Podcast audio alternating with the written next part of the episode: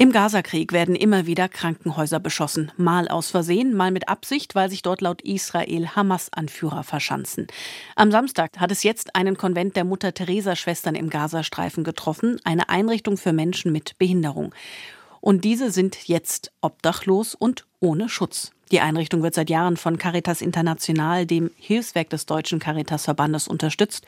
Und über die aktuelle Situation habe ich vorhin mit Oliver Müller gesprochen. Er ist der Leiter von Caritas International. Und ihn habe ich gefragt, ohne Schutz und ohne ein Dach über dem Kopf zu sein, ist für Menschen mit Behinderung natürlich besonders schlimm. Wie ist deren Lage aktuell? Was wissen Sie da? Also ein Raketeneinschlag und dann noch zwei Schüsse durch Panzer haben das Gebäude schwer beschädigt sodass die 54 Bewohnerinnen und Bewohner, die zum Teil schwerstbehindert sind, jetzt im Bereich des Hofes, also unter freiem Himmel, aber auch noch auf dem Gebiet ähm, der, der Einrichtung leben.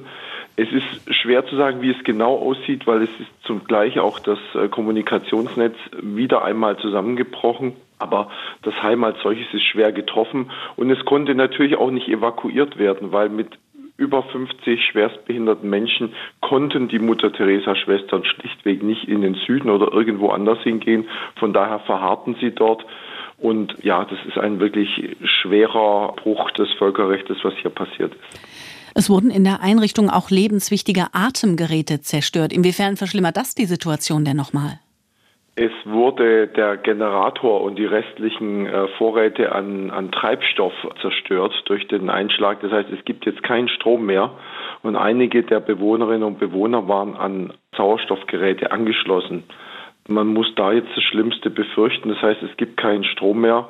Und es ist überhaupt nicht nachvollziehbar, wie es dazu kommen konnte, dass solch eine Einrichtung, die wie uns die Projektpartner, wie uns der Erzbischof von Jerusalem auch klar nochmal bestätigt haben, keinerlei Beziehung jetzt mit Kampfeinheiten, wie auch immer hatte, sondern schlichtweg ein Behindertenheim war, wie es dazu kommen konnte. Wie können Ihre Mitarbeiter diesen Menschen denn jetzt überhaupt helfen? Das ist sehr, sehr schwer, weil jetzt erstmal alles zerstört ist und auch die Hilfsgüter, die notwendig sind, ja kaum in das Land kommen. Wir haben lange Zeit über eine andere lokale Partnerorganisation Bargeldhilfen ausgeben können, wo sich Familien das kaufen konnten, was noch verfügbar war. Inzwischen ist es so, dass neun von zehn Menschen im Gazastreifen nicht genügend zu essen haben. Das heißt, es reicht auch nicht mehr dafür Geld zu haben. Es müssen Hilfsgüter rein. Alleine von uns, von der Caritas und unserem Partner stehen 26 Lastwagen mit weiteren Hilfsgütern momentan an der Grenze zwischen Ägypten und dem Gazastreifen, um hineingelassen zu werden.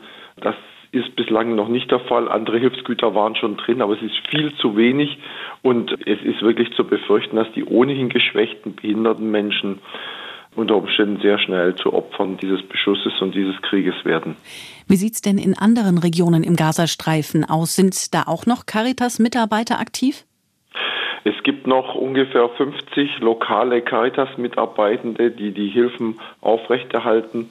Und davor darf man und muss man wirklich höchsten Respekt haben, weil das ein enorm gefährliches Unterfangen ist, weil ja alle auch selbst davon betroffen sind.